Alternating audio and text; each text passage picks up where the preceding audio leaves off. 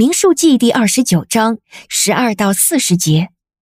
七月十五日，你们要有盛会，什么劳碌的工都不可做，要向耶和华守节七天。你们要给耶和华献燔祭，做馨香的火祭，就是十三头公牛犊，两只公绵羊，十四只一岁没有残疾的公羊羔。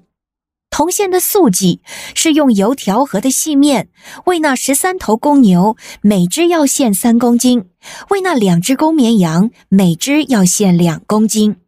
为那十四只公羊羔，每只要献一公斤。在长线的繁祭和铜线的素祭，以及铜线的奠祭以外，还要献一只公山羊做赎罪祭。第二日要献公牛犊十二头，公绵羊两只，一岁没有残疾的公羊羔十四只，并且为公牛、公绵羊和公羊羔按着数目，照着规例献上铜线的素祭和铜线的奠祭。在长线的燔祭和铜线的素祭，以及铜线的奠祭以外，还要献一只公山羊做赎罪祭。第三日要献公牛十一头，公绵羊两只，一岁没有残疾的公羊羔十四只，并且为公牛、公绵羊和公羊羔按着数目，照着规例献上铜线的素祭和铜线的奠祭。在长线的燔祭和铜线的素祭，以及铜线的奠祭以外，还要献一只公山羊做赎罪祭。第四日要献公牛十头，公绵羊两只，一岁没有残疾的公羊羔十四只，并且为公牛、公绵羊和公羊羔按着数目，照着规例献上铜线的素祭和铜线的奠祭。在长线的燔祭和铜线的素祭，以及铜线的奠祭以外，还要献一只公山羊做赎罪祭。第五日要献公牛九头，公绵羊两只，一岁没有残疾的公羊羔十四只，并且为公牛、公绵羊和公羊羔按着数目，照着规例献上铜线的素祭和铜线的奠祭。在长线的燔祭和铜线的素祭，以及铜线的奠祭以外，还要献上一只公山羊做赎罪祭。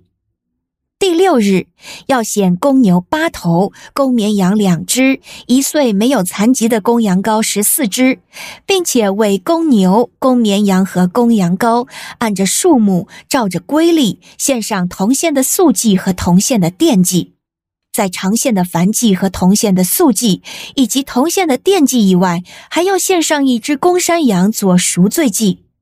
第七日要献公牛七头，公绵羊两只，一岁没有残疾的公羊羔十四只，并且为公牛、公绵羊和公羊羔按着数目，照着规例献上铜线的素祭和铜线的奠祭。在长线的燔祭和铜线的素祭，以及铜线的奠祭以外，还要献上一只公山羊做赎罪祭。第八日，你们要有盛会，什么劳碌的工都不可做，只要给耶和华献燔祭，做馨香的火祭，就是公牛一头，公绵羊一只，一岁没有残疾的公羊羔七只。并且为公牛、公绵羊和公羊羔按着数目，照着规例献上铜线的素祭和铜线的奠祭。在长线的燔祭和铜线的素祭以及铜线的奠祭以外，还要献一只公山羊做赎罪祭。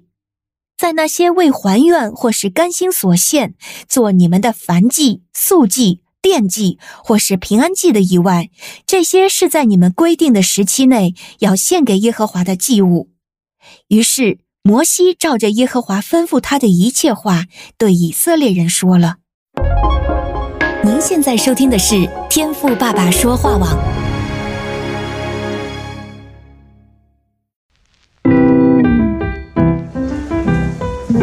美好的一天。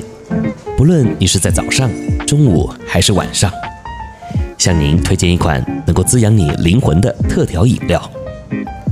一会儿呢，就你和主。哎，对了，还有我，咱们一起来品尝这专属于我们的尔梅尔独享杯吧。今天的经文呢，可能会让你读得昏头转向的啊。那我相信，如果你就只是这样读过一遍的话呢，应该就只会记得七月十五日以后啊。又有盛会了啊！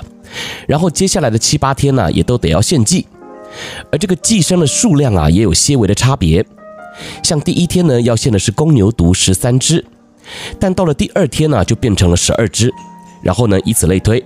每一天呢就这样减少一只啊。那虽然呢，我这样一讲，你可能就觉得，哎，那也挺简单的嘛啊，因为好像呢就只有这个部分在变啊，其他像什么公羊啊和没有残疾一岁的公羊羔，还有相对应这些生计的素祭和奠祭也都是一样的。但老实讲呢，就算是这样啊，我相信大部分的人啊。应该也很难一次啊就这样记下来，而且呢，这杀牛宰羊的工作啊也挺费劲的。如果呢你不够冷静啊，说实话，多杀了一只羊或是少宰了一头牛，哎，好像也是有可能的，对吧？好，那今天当我在读这段规定的时候啊，就在想，上帝为什么一定要把这些规定搞得这么复杂呢？那这样不是很容易出错吗？难道神这样是在为难当时的以色列民吗？好像呢就是故意挖洞给他们跳一样啊。那当然，我这样说啊，绝对是人的想法，因为呢，只有人会这么坏啊。神是公义的，他也是慈爱的。新约的雅各书一章十三节就说啊，人被试探，不可说我是被神试探，因为神不能被恶试探，他也不试探人。所以呢，圣经里面写得很清楚了，神这样做啊，并不是要试探人，